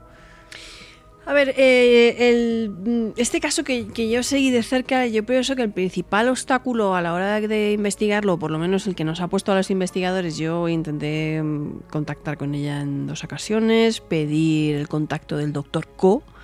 El doctor Co siempre está desaparecido, nunca se le puede localizar, existe, no existe, eh, siempre ponía motivos de agenda, que no podía hablar, que no podía contestar, que el doctor Co sí que existe, no hay ningún vídeo en YouTube, como ellos dicen, del doctor Co, que es el que le llevaba a ella el expediente médico hablando del tema, ni se le puede entrevistar, incluso me puse en contacto con Jeffrey Long, que es un oncólogo que también conoce el caso bastante y ellos coinciden en seminarios, estos congresos que hacen y tal, y le pregunté a Jeffrey Long por el doctor Co y me dijo, pues la verdad es que nunca hemos visto al Doctor Co y ahora que lo dices no sabemos nada del Doctor Co. Bueno, al margen de eso, hay una cosa que se llama remisión espontánea. Y es verdad que muchos tipos de cáncer, independientemente de que tengas una experiencia cercana a la muerte o no, no se sabe por qué se produce. El día que los médicos lo, sepan, eh, avanzarán muchísimo en la investigación contra el cáncer. Hay muchas enfermedades, entre ellas el cáncer, que eh, se pueden curar de forma inexplicable, entre comillas, y la medicina lo llama remisión espontánea. Ahora bien, sí que es significativo que hay varias personas que han tenido una experiencia cercana a la muerte, tras la cual eh, aseguran que se han curado de una enfermedad terminal. Por ejemplo, uno de los casos más bestiales en los años 70 fue el de Melen Thomas. Melen Thomas estaba ya en un hospital, vamos, desahuciado para morirse, vamos, y tuvo una experiencia cercana a la muerte brutal, pero brutal, brutal de las brutales, pero brutal, brutal. Eh, brutal, eh, tras, tras la cual él se recuperó de un cáncer terminal. Yo entrevisté hace relativamente poco a una mujer que vive en Florida, que además es médico, es psiquiatra, que tuvo una experiencia cercana a la muerte cuando eh, tenía un cáncer de pulmón en fase terminal. De hecho, ella ya había dado a su hija en adopción porque no iba a poder cuidarla. Ya la había dado en adopción, ¿eh? O sea, porque no iba a poder ya cuidarla. Y, estaba ya en el hospital también para morir, pero para, para morir. Y tuvo una experiencia cercana a la muerte durante la cual ella además es una narrativa preciosa, comenta cómo una serie de médicos, doctores, la operan en ese, en, más allá. En, ese más allá, digámoslo así, la operan y le dicen que no se preocupe por nada, que mm, se va a recuperar, que todo va a ir bien y además en una pantalla le muestran hechos futuros de su vida. Entre otros, qué carrera va a estudiar su hija, que, o sea, mm, al detalle, ¿vale? que acaban sucediendo también. Y ella se recupera de esa experiencia cercana a la muerte, pero vamos, de, una, de, ese cáncer terminal de pulmón de una forma eh, vertiginosamente rápida, e inexplicable para la ciencia, nunca más vuelve a tener ningún problema de salud y ahí queda para, los restos. Claro, es que yo lo, que lo pregunto todo por esto. Ahora nos va a contar además Alejandro Bernal con todo detalle el, caso de Melen Thomas Benedict. El, preguntaba a Danita Morjani, pues porque, bueno, y esta semana por desgracia se ha hecho viral una señora, todo mi respeto, no voy a decir lo que opino, que eh, de repente pues ahora dice que habla con los extraterrestres, no sé qué. Bueno, y hay gente que se mete en el misterio, desde mi punto de vista, lo digo así de claro, para manipular, para engañar, para sacar plata, porque yo también tengo muchísimas dudas respecto al caso de la ECM del niño Colton Burpo porque yo no sé hasta qué punto lo está utilizando su familia o un grupo evangélico para decir, veis, este niño vino del más allá y no sé qué y tacatá, y no lo tengo claro hasta qué punto lo del niñito es cierto o no es cierto. Y lo preguntaba por si la señora esta, Anita Morjani, pues ahora también dice que tiene superpoderes y te cobra o no sé qué historia y tal. Eh, digamos las cosas claras, porque a mí me encanta el misterio, pero no me gusta que me engañen. Es que lo vuelvo a decir, es que una experiencia cercana a la muerte tiene sentido para la persona que la vive, para nadie más. No se debe usar ni para hacer proselitismo religioso, ni se puede extrapolar a otra persona, ni tienes que decir como Colton Burpo, los que no... Bueno, es que Colton Burpo llegaba a decir barbaridades como que él se había salvado porque su mamá había rezado... Eh, un montón y por eso él había regresado a la vida. Entonces, ¿qué pasa? ¿Que los demás niños que se mueren es porque sus mamás no rezan lo suficiente? Y que los que no estaban, no, seguían a Jesucristo iban a ver... Bueno, entonces, ¿qué pasa? Que los niños musulmanes... Bueno, y ya lo último, en esa experiencia cercana a la muerte, él vio cómo los hombres luchaban la batalla final durante el apocalipsis, mientras las mujeres y los niños observaban esa batalla final. Hostia, estoy toda la vida pensando en morirme para que se acabe la desigualdad de género y ahora resulta que en el más allá también, hay de género, ¿no? Entonces, el Valhalla es más igualitario. Ahí la tía, espada y ya, listo. Él cuando vino a España eh, era muy pequeñito y los padres eran los que contestaban casi todas las preguntas. Eso es rarito, sí. Son más significativas las que no contestaron que las que contestaron. Es una gallina de los huevos de oro y él, de verdad, ahora mismo, bueno, la última vez que le seguí la pista, tenía unos 16 años, tiene delirios mesiánicos. O sea, el niño está... No, es que a mí me, está empezando a dar susto ciertas cosas dentro del mundo del misterio, ¿no? O sea, la señora estará que dice que habla con extraterrestres y no sé qué, ya verás como pronto empieza a dar conferencias y entonces la vibración y no sé qué y cobra una lana importante. Y Juan G que tiene miles de seguidores en redes sociales. Sí, gente que se lo cree. Y, sobre Anita Morjani, Juan Gemado y, oyentes, eh, lo que a mí me pone mucho en duda este caso es que pues esta mujer eh, ha escrito varios libros, Morir para ser yo y Si esto es el cielo, que han sido bestseller en, en Estados Unidos, pero pues esta mujer, la verdad, yo que he visto alguna de las conferencias precisamente para preparar este dossier, Juanje, me parece que es más una temática de superación personal que como tal una experiencia cercana a la muerte. Es más como un discurso cercano a eso que a otra cosa, que una experiencia mística. Ahí es donde a mí, la verdad, eh, pongo mucho en tela de juicio esta, esta experiencia de esta mujer. Pues genial que lo haga. Es que no sé, estamos en un momento, esta semana hablaba, una tarde estuve hablando con Esteban Cruz y tal, y sabes que él tiene un programa también en televisión, y, aquí, en, bueno, pues el misterio en Colombia, pues él es en televisión y yo en radio, ¿no?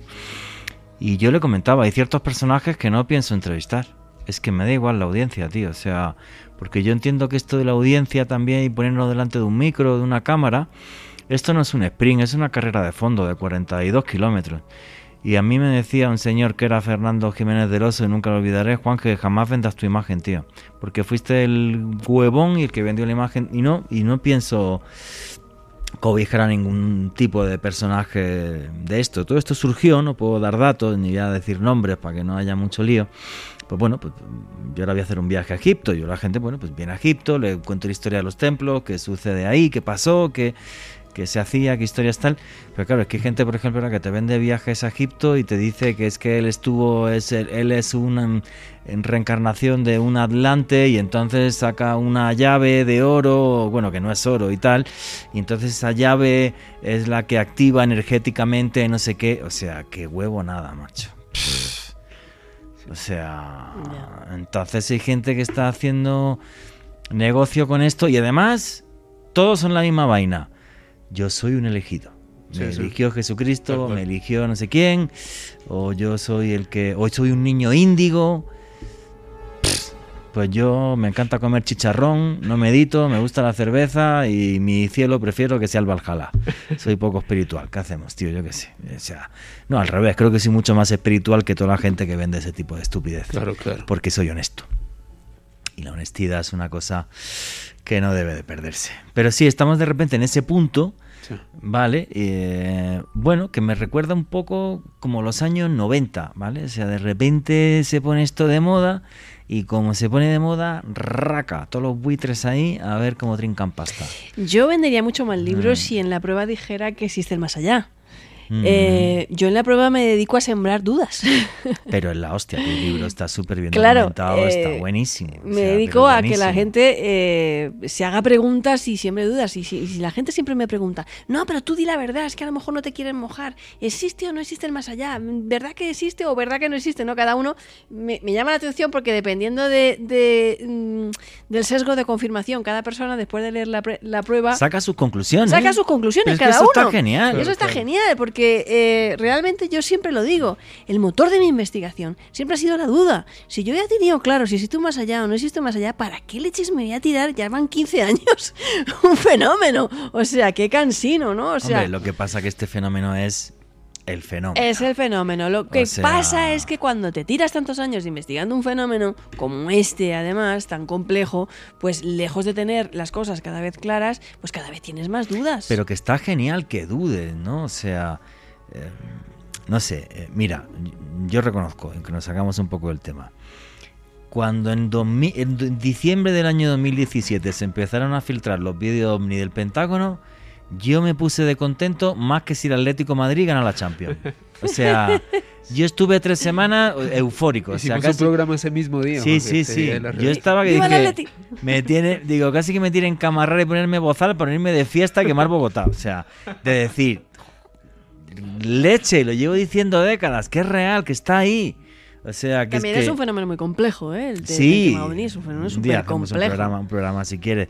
Pero, pero, pero, vale, o sea, que porque yo el misterio lo vivo, ¿vale? O, no sé, yo recuerdo el día que estuve con el conservador de Jerusalén y me dio un permiso, me dijo, ah, no, pues si consigues un, un inversor y tal, te doy permiso para que busque el arca de la alianza con Georradar. Joder, pucha, no, luego no conseguí la plata, pero, pero, pero, yo recuerdo eso, pues igual, eufórico, ¿no? En sentido de decir, no sé, pues porque creo que somos periodistas y vivimos el, vivimos el misterio, ¿no? Y, me parece maravilloso y respetamos, creo, yo creo que respeto todo, o sea, me encanta mm, la gente que echa las cartas, el tarot, mi novia es astróloga, yo leo las manos, pero aquí no hago eso, no hago eso porque no me parece serio. Una cosa es lo esotérico y tal, y otra cosa es, aquí hacemos periodismo puro y duro. Y si Anita Morjani nos está metiendo una bola, pues que le den morcilla, Anita. Exactamente. básicamente, sin ningún problema. No, además yo en el libro lo digo, es que además soy muy honesta. En el caso de Colton Burpo lo dije, o sea, lo escribí y está ahí en la prueba. Eh, manifiesto mis reservas. Y en el caso de Anita Morjani, igual lo digo. Yo no he podido hablar con el doctor Pro eso está en la prueba y es el día que consiga eh, nuevas informaciones sobre este tema, pues vendré aquí a contárselo, señores. Pero hasta el momento, pues oye, si uno tiene reservas, las tiene. De la misma manera que Eben Alexander, con quien además voy a compartir cartel en el curso de experiencias cercanas a la muerte internacional que vamos a impartir en la Fundación ICLOBI, eh, pues es compañero de cartel y va a ser docente y yo voy a ser docente con él y en todas las charlas que hemos hecho en ICLOBI, Instagram Lives y cosas así, hemos discutido, hemos hablado de un montón de cosas, cada uno tiene su opinión y, hemos dicho, bueno, ¿y esto cómo podemos resolverlo o cómo podríamos saber si la experiencia cercana a la muerte es esto o el otro, el de más allá o hay diferencias culturales o según la escala de Bruce Grayson es total? Pues haciendo una investigación, que por cierto se va a replicar la investigación de, de Pim Van Lommel con la colaboración de hospitales colombianos eh, aquí, va a ser súper interesante. Evan Alexander, pues sí, pues es un caso brutal, pero es un neurocientífico al que habría que preguntarle, pregunta que a mí no me respondió en su día, eh, mm, entonces, ¿cómo se forman los recuerdos? si tú tenías el cerebro apagado? ¿Cómo recuerdas la experiencia cercana a la muerte? Y si estabas intubado, ¿cómo hablaste? Y si ese día lucía un arco iris cuando tú despertaste y el tiempo dice que no, que ese día estaba nublado, eh, bueno, es que eso era una licencia poética, bueno, es que tal, bueno, es que cual. Vale, la experiencia la tuviste. Eh, la tuviste. Eh, yo creo que sí, que la tuvo, ¿vale? Que la tuvo y además tuvo una serie de encuentros también y, consiguió averiguar información que él no conocía. No, y además creo que fue una experiencia transformadora porque ese sí tiene pasta. Transformadora claro, médico de, o sea, médico de Harvard, o sea, profesor, profesor de Harvard. Pues, Absolutamente transformadora para él. Que hay incongruencias, que hay cosas que tal. Eh, bueno, da igual, para él esa experiencia fue transformadora, fue brutal y fue real. Eh, que podemos decir que a lo mejor el, encefalograma no es una herramienta para realmente eh, ver si hay actividad cerebral. No, no es una herramienta. O sea, no. De hecho, los estudios en ratones y, más y, cada vez más eh, están demostrando que hay más actividad cerebral de la que nos pensamos en el momento de la muerte. Sí. Pero es que eso no le quita un ápice de interés. A lo que pasa en ese A lo que pasa en ese momento, que sigue siendo maravilloso, misterioso, enigmático y un fenómeno para volarte la cabeza, de verdad. No, no, me parece, me parece genial. En fin, qué montón de historia fascinante. Y además creo que esto ha estado bien también este inciso porque de repente eh, esta semana en el mundo del misterio han pasado así varias cosas, que si está habla con extraterrestres, que si otro activa un templo en Egipto porque en otra vida fue adelante y una serie de estupideces que que no, o sea, no. Y mira, un día, mira, como ahora estamos con lo, con lo del viaje a Egipto, un día voy a dar una charla sobre Egipto, los templos, qué significaban, qué tal, para los antiguos egipcios. No porque me venga uno de la Atlántida diciéndome que ahora va, que es como de flipar. Mira, entre eso y el salto pañal, yo ya. yo ya de flipar. Pero bueno, está bien que la gente que nos dedicamos a esto lo digamos y que lo sepa toda la opinión pública. Me parece que es parte de nuestro trabajo y que ser honestos es algo maravilloso. Yo duermo duermo súper bien todas las noches. Pero creo que, como que, creo que la clave, Juan la, la decía Amado. O sea, ella no vende tantos libros como si se inventara una fábula, pero el tema es que venderías tus principios. Exactamente. Y creo que ante todo eso es lo que nos rige en esta profesión, al menos a, nosotros. A los sí, claro, y no, estaría, no estarías aquí en Noche No, no, yo soy, yo soy honesta y... hay un trabajo de, de, antropología y periodismo. No, pues... Eh, em, y es lo que es, o sea, es un trabajo... No, pues como yo cuando veo a la gente esta que, que vende en programas de televisión y tal, que salen, salen corriendo, Dios mío, me persigue el fantasma que es como... Vendes más libros y dices, o sea, no. vale, pues te dará rating, tío, pero yo no. O sea, yo... Si me persigue, me persigue entrañero, pues sí, pues corro que lo flipa. Pero que me persigue un fantasma, pues todavía Son más peligrosos. Sí, pero Para empezar, estos que también que ven al diablo y tal, yo es, y yo es que yo veo al diablo y yo es que no me quedo a hablar con él. O sea, te lo digo sinceramente. Hago chichipopo, tío. Calla, calla, calla, calla, calla. En fin. Que no, que no. Hay cosas que esto es un poco loco. Bueno, en fin. Después del chasco de la señorita Morgiani, que no nos queda claro, y del niño este, Alejandro Bernal, cuéntanos un caso que a todos nos flipa y que me parece una auténtica maravilla. Melen Thomas Benedict. Pues me atrevería a decir, Juan G., que es quizás uno de los casos de experiencia cercana a la muerte más místicos más curiosos, más particulares y sobre todo lo que más me llama la atención es que lo que les voy a relatar ocurrió hace 40 años cuando la ciencia no estaba tan avanzada, cuando no teníamos la concepción que tenemos hoy en día sobre el multiverso y de alguna manera u otra este hombre Melan Thomas Benedict se anticipó a todo eso hace más de cuatro décadas. Su historia es la siguiente. Resulta que este hombre era un artista que en el año 1982 pues tuvo una experiencia cercana a la muerte. Él eh, pues, padecía un cáncer eh, terminal.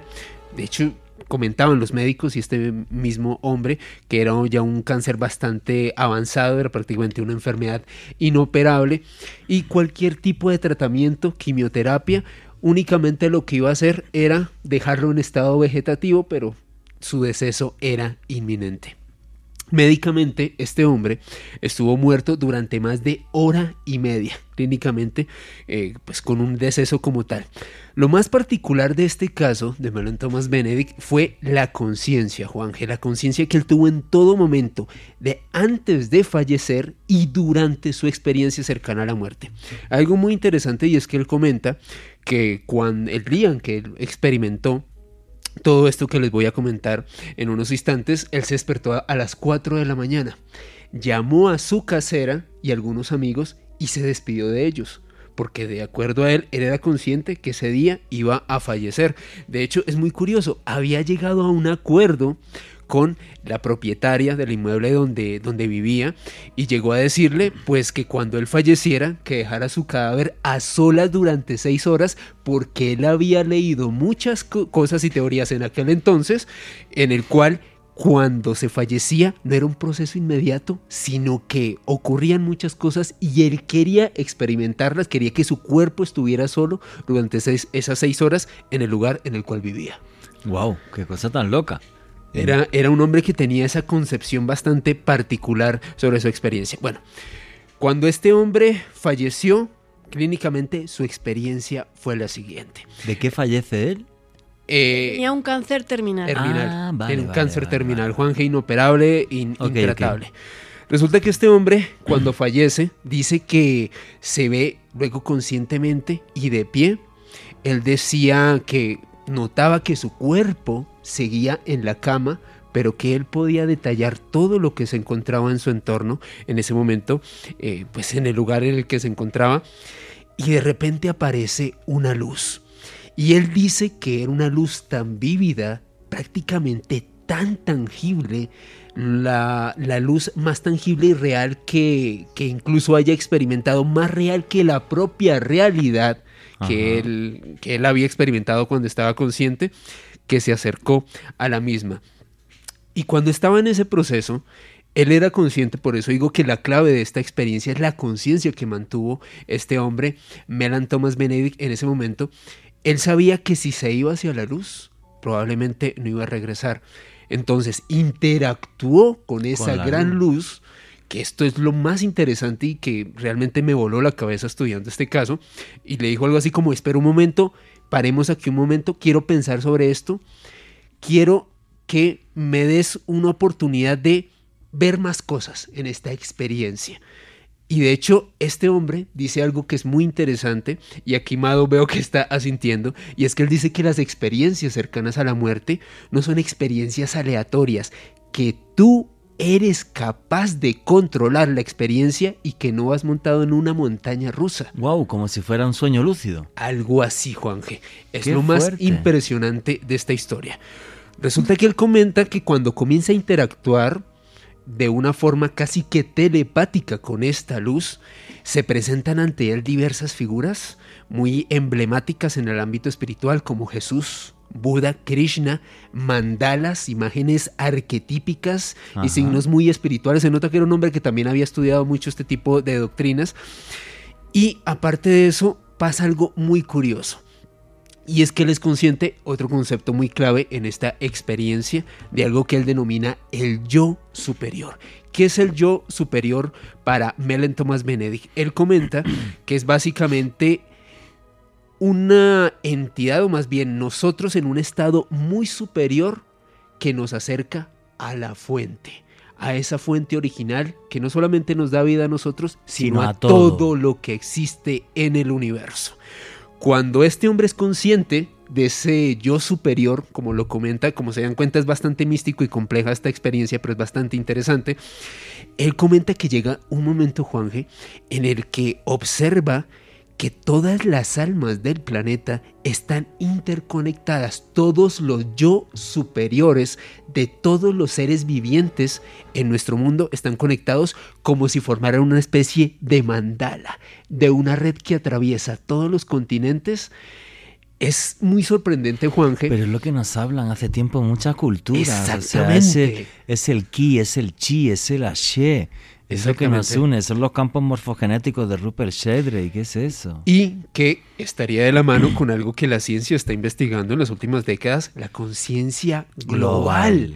cómo de alguna manera u otra todos estamos interconectados. Por eso le reitero, lo impresionante es que este hombre hablaba de esto en 1982, cuando vivió esta experiencia. Siguió interactuando con esta luz y le pidió poder observar el universo más allá del sistema solar. Él mismo lo denomina ver el espacio más allá de toda ilusión humana. De acuerdo a él, hizo un viaje como a través de un torrente inexplicable por galaxias, por el universo, y llega a un punto que él denomina el cero absoluto, el estado en la nada. previo en la nada, previo al Big Bang cuando no se percibe absolutamente nada. Y cuando él llega a este punto, a este vacío de cero absoluto, como él lo denomina, como se darán cuenta, es una experiencia bastante compleja, él siente que es como si hubiese tocado la cara de Dios. Así lo denomina. Como él. un nirvana. Estoy con Dios, estoy en la tranquilidad total y absoluta. Qué Algo curioso. absolutamente alucinante, Juanje. Él comenta que hay un momento en que mientras él se encuentra en ese estado, pues dice que es prácticamente muy difícil de, explicar lo que se percibe en ese vacío, en ese, en ese cero absoluto.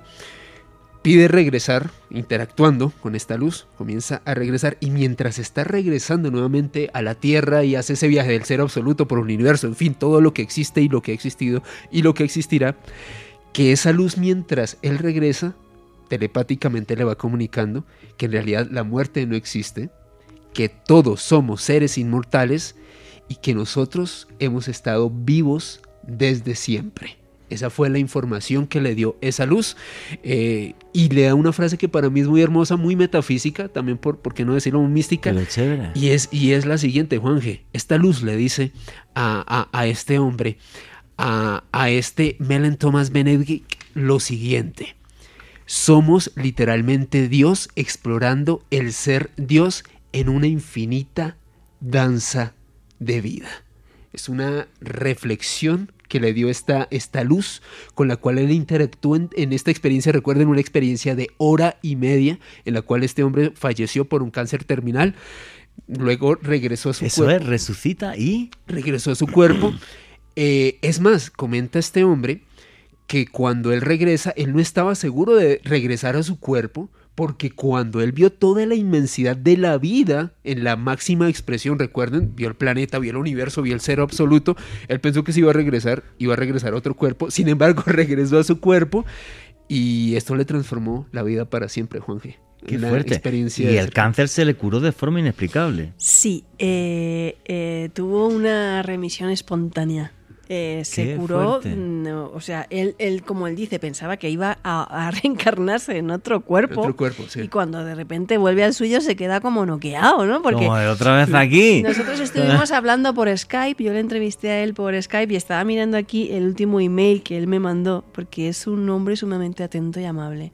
Y al tiempo él me mandó un email y me dijo, oye, que hace mucho tiempo que perdido el contacto contigo y mira, te voy a mandar, porque él es una persona sumamente espiritual, mística, es un artista, y me mandó los últimos poemas que había escrito. Porque escribe, Ay, qué bonito. que escribe poemas, me mandó los últimos poemas y el cuerpo del mensaje, él, él- él se expresa así, es muy bonito. O sea, solo me dijo, eh, mira que lamento haber perdido el contacto contigo tanto tiempo y, y todo esto lo traduzco, ¿vale? Del inglés. Eh, he pensado en mandarte un- algunos de mis poemas y tal. Dice, eh, pues que soy así de romántico sobre el amor y la vida y tal. Y dice, me encanta cómo son las cosas. Me encanta cómo van a ser las cosas.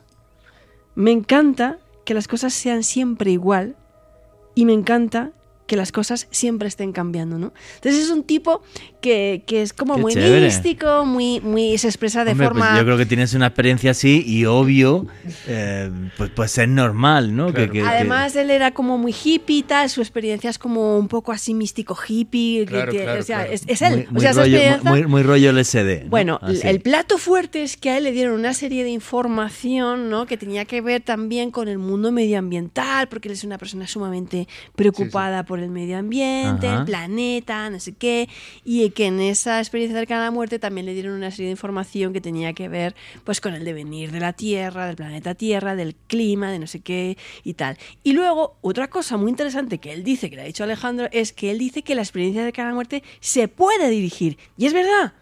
Es que es verdad. Es verdad. ¿Por qué?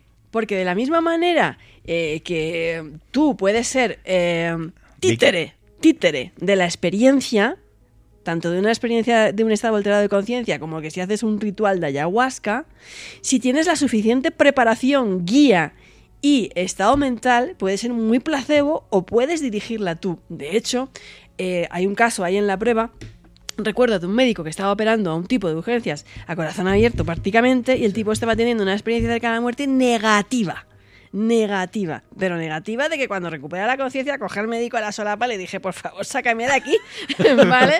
Y el médico, que no era creyente, pero por darle palabras de consuelo, le dice al tío, que tampoco era creyente, que era ateo, reza, tú reza, ¿vale?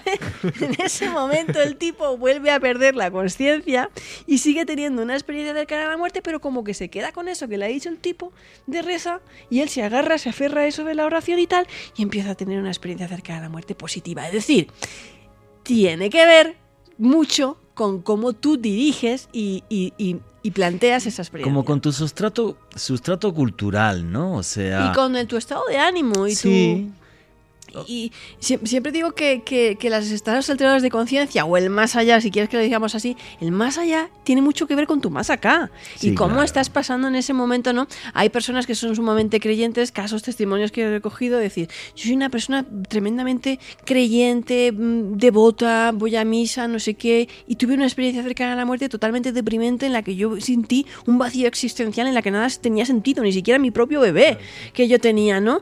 Y es como, bueno, es que tú a lo mejor mejor tienes una serie de traumas, miedos, ¿no? Eh, y a lo mejor tú estabas viendo ahí tus miedos. Igual que, vamos otra vez al tema de la Ouija. Me gusta la Ouija porque es un tablero en el que uno proyecta. Sí, ¿Vale? Claro.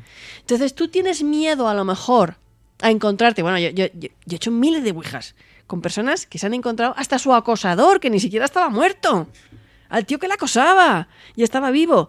Bueno, pues es que eh, rómpete la cabeza. Hay gente que en una experiencia cercana a la muerte conoce a gente que no ha conocido todavía y luego la conoce en la gente en la vida real, ¿no? Y cosas así, ¿no? Pero, es que al final tú eh, encuentras no solamente lo que vas buscando, también lo que te asusta, también tu remordimiento, también la culpa, ¿no? Si yo he llevado una mala vida, ¿no? El Lázaro decoraba esto. Si yo he estado haciendo algo mal, si tal, si cual.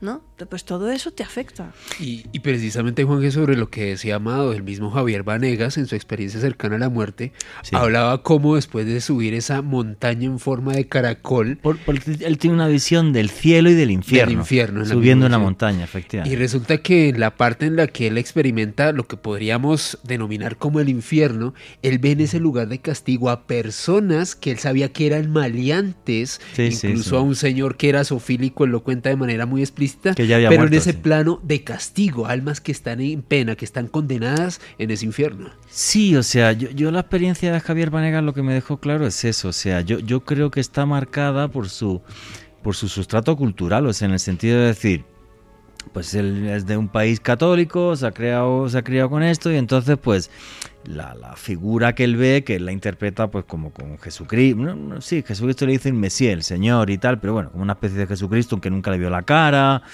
y demás, y, y interpretas pues en función de tus conocimientos, pero es que esto es muy sencillo, es que hace 500 años alguien estaba en el campo y veía una esfera de luz y un ser pequeñito y decía, he visto un duende, y hoy qué dice, un extraterrestre, y es exactamente lo mismo. No, y que la moral es una cosa con la que hemos crecido e independientemente de que uno lleve mala vida, siempre tienes ahí como un pepito grillo, por ejemplo. Las apariciones muy documentadas en antropología de la monja con las patas de cabra, el no sé qué, en contextos donde eh, rurales donde hay zoofilia. Y uno lo tiene ahí. Esa tipo es los mitos y leyendas, eh, la bola de fuego, la Santa Compañía, eh, la pata sola, no sé qué, siempre tienen un trasfondo moral. El tal, el que persigue a los borrachos, la que va sola por agua, el que no sé qué, el que siempre, siempre, siempre. Sí, es que es normal, ¿no? Es que es como una especie, como, como una parte intrínseca a todos nosotros, ¿no? Entonces que eh, pues no sé, yo no sé qué vería. A ver, ¿qué verían ustedes en su momento último? ¿Qué querrían ver? Mm, coméntenlo a través del numeral Enigma Caracol. ¿Qué es lo que vería o no vería? Pues no sé si me vería el Valhalla o jugando un partido de rugby. De, jugué tanto a rugby y era algo tan importante en mi vida. Yo qué sé, no tengo ni idea. O me vería en un partido del Atleti de delantero centro, no tengo ni idea. no sé, no sé, la verdad. Pero, pero es curioso cómo siempre hay como una parte de todas estas experiencias que se puede como llegar a explicar y otra que es completamente inexplicable. No, no, hay una que es inexplicable. Como adelantarte al futuro, como tal, que es completamente inexplicable. Entonces, es, no sé, a mí me parece eh, fascinante. Y, Juan G, y en específico sobre este caso del, cual les estaba hablando de Melen Thomas Benedict, como, como dice Mado, pues un hombre que es un artista, un alma sensible, ah. un hombre que había eh, pues, experimentado muchas doctrinas, un hombre también muy, muy versado y con una particularidad, yo, no sé, yo, yo al menos no, no he conocido experiencias cercanas a la muerte con este detalle de misticismo y que una persona se atreva a decir, mire, esto se puede controlar, esto se puede guiar y eso me parece realmente asombroso en, la experiencia de este hombre. Bueno, faltan nueve minutitos y vamos a meternos en un caso, todo el mundo vio el cielo, de alguien que haya visto algo feo. Y Alejandro Bernal, ¿qué le pasó al señor Howard Storm? Pues resulta, Juan, que este, era, este hombre era un profesor de arte de la Universidad de Kentucky del Norte. Lo que comentan sus allegados es que no era una persona muy agradable, era un hombre bastante tosco, complicado en su trato. Ateo declarado, de hecho un hombre bastante hostil a todo tipo de religión. Este detalle es importante para contextualizar su experiencia. Y el primero de junio de 1985, este hombre tuvo una experiencia cercana a la muerte debido a una perforación de estómago y esto transformó su vida para siempre. Resulta que este hombre comenta que pues en los momentos más críticos en, los cuales se encontraba internado en ese momento tratando de luchar por su vida estaba al lado de su esposa y él mismo comenta que estaba intentando decirle adiós estaba intentando despedirse bien de ella se fue relajando cuando de repente pues percibe algo que él denomina el gran apagón. Y cuando sucede ese gran apagón, posteriormente se ve al lado de la cama, en donde en efecto ve su cuerpo tendido y ve a su mujer. Intenta interactuar con ella, Juan que no recibe respuestas, pero mientras intenta comunicarse, comienza a escuchar unas voces que lo llaman por su nombre. Howard, ven aquí, ven aquí con nosotros. Y él comienza a dirigirse, guiado por estas voces, a perseguirlas, y él comenta que en el lugar en donde se encontraba comienza a surgir una niebla. Y en la medida en la que se va acercando a esas voces que lo llamaban por su nombre, esta neblina se hace cada vez más densa, más espesa.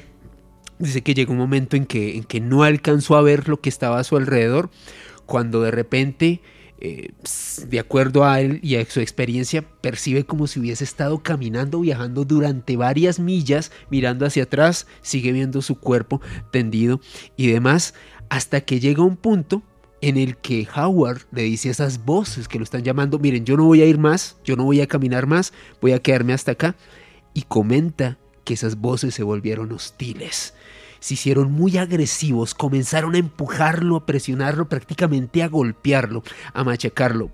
Howard dice algo muy eh, visceral y es que percibió como si le estuvieran arrancando pedazos de carne. Eh, decía que se sentía que lo estuvieran despedazando esos seres que lo estaban llamando, que lo comenzaron a, a llamar por su nombre cuando él se encontraba en esa experiencia cercana a la muerte. Cuando de repente comenta este hombre que a pesar de ser ateo, y fíjense que esto es lo, interesante de esta historia, él estaba pensando en ese momento, ¿cómo me puedo salvar de esto? ¿Cómo puedo salir de este estado? Estoy fuera de mi cuerpo, me están despedazando. Y a su mente vino el pensamiento, Jesús, por favor, sálvame. Y él comenta que en ese momento, tan pronto pensó eso, comenzó a observar un pequeño resplandor que iluminó como esa neblina densa, ese espacio en donde prácticamente no percibía nada y donde estaba siendo machacado este hombre. Comenta que una vez observó esa luz, estas, estas especies de, entidades, de, criaturas o de demonios, por así denominarlos, eh, dejaron de golpearlo, él se fue acercando a esta luz y de esta manera comenzó a subir, a elevarse eh, tuvo contacto como con seres un poco más benignos, por así denominarlo, se percibió en algo que él denomina como una concentración enormemente brillante de mucha luz luego de que pidió esta, esta ayuda, A, Dios. Eh, dice que percibió una entidad luminosa que sentía que lo conocía íntimamente, que conocía muchos detalles de su vida, que se comenzó a comunicar con él como con mucho conocimiento. Dice que percibía que esta entidad, sabía todo sobre él sin que él hubiese tenido que comentarle algo de su vida. Le reitero, era un hombre ateo, de hecho era un hombre que repudiaba la, religión. en ese entonces.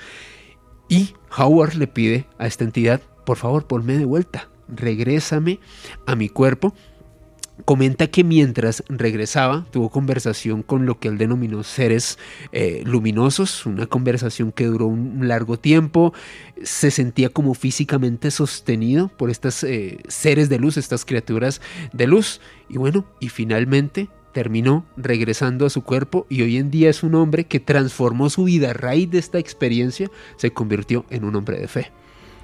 Qué cosa tan loca. Y cuando decía antes Mado lo del tema de poder guiar las experiencias cercanas a la muerte, estoy en el infierno, me acuerdo de Jesucristo salgo de ahí, bueno, yo hasta iría a misa los domingos, cosa que no he hecho. claro, él no cree y de repente se encuentra en un infierno donde se lo están comiendo vivos. Si estás en el infierno, ¿tú qué piensas? Hostia, para salir de aquí, ¿qué tengo que hacer? pues, llamar a Jesucristo, ¿no? Eh, y, son experiencias cercanas a la muerte que se dan en entornos judio-cristianos. Por eso mm, digo que las experiencias cercanas a la muerte tienen que ver con tus patrones y condicionamientos, creas en ellos o no. Este tipo era ateo.